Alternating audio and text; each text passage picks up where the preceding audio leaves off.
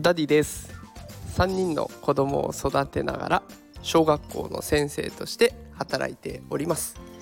このテクラジでは最先端のテクノロジーや子育てのテクニックを紹介して少しでも子育てを楽にしていこうということを考えている番組です。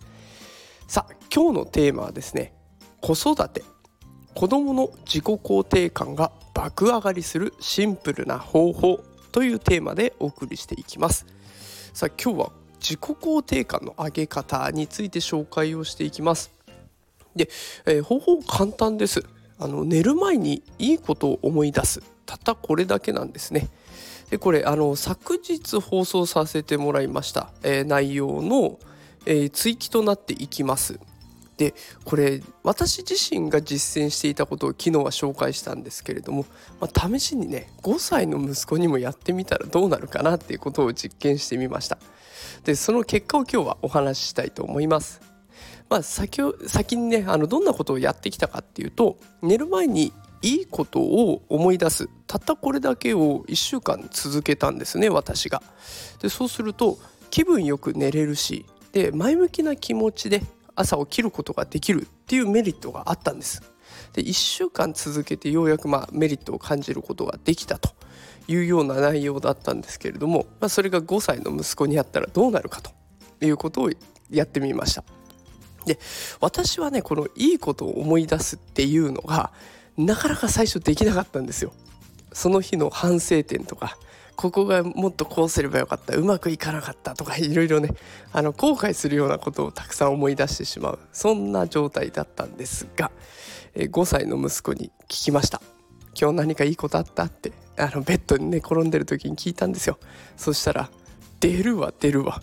もういいことのオンパレードでございました」保育園で鬼ごっこで逃げ切ったんだとか。鬼になったら今度捕まえられたんだとか。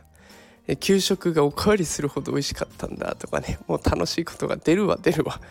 でこう私は良かったことを思い出すのに時間がかかりましたけど子供は最終的に笑顔で眠れるぐらいねすっきりとした状態で、えー、楽しそうに寝ていました。でおそらく私は思い出せないっていうことはメンタルが弱っていた。